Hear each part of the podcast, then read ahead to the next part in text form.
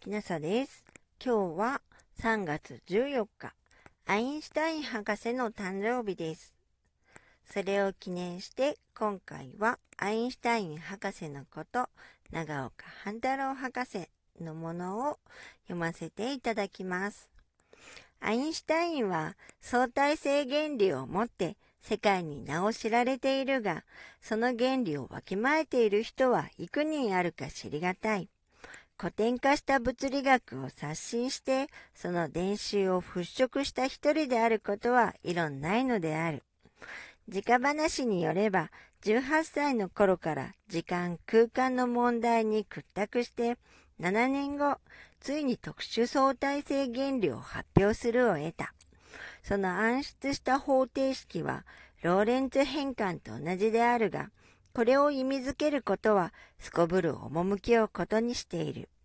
二三例をあぐれば、真空内の光の速度はどこも同一で、限界速度と見るべきである。エーテルは無用の長物である。従来の速度の合成は改めねばならぬ。また、古典式幾何学は変更を要する。エネルギー不滅速と物質の不滅速とは不可分のものである、などと説き、さらにこれを外括した一般相対性原理にありては、宇宙観を述べ、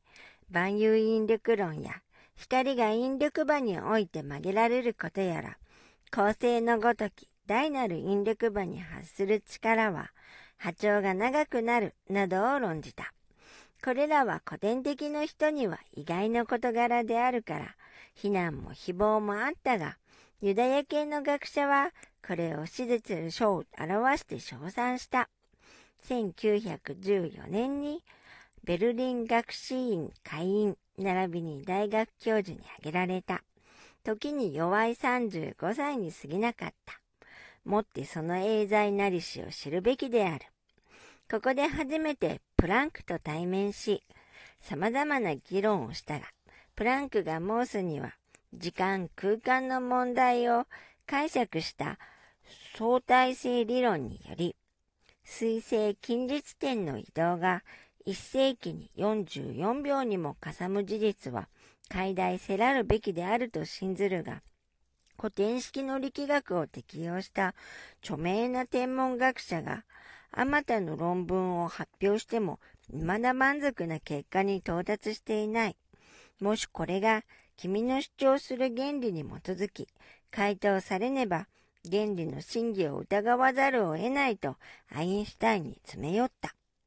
アインシュタインはその主張する時間空間の定理にかけ、極めて簡潔に問題を解決し、水産上43秒である結果を得たことを学士院に報告し、その原理の、原理の確実なるを明らかにした。かくして数十年にわたる天文学の難題は完全評価して、学者も世間も相対性原理を信用するに至った。ただ、古典式を牧首する人はこの限りにはいらない。この限りに入らない。えっと、今回はここまでです。アインシュタイン博士の誕生日を記念して、長岡半太郎博士のアインシュタイン博士のこと前編を読ませていただきました。もしあなたが聞いていらっしゃるのが夜でしたら、よく眠れますようにおやすみなさい。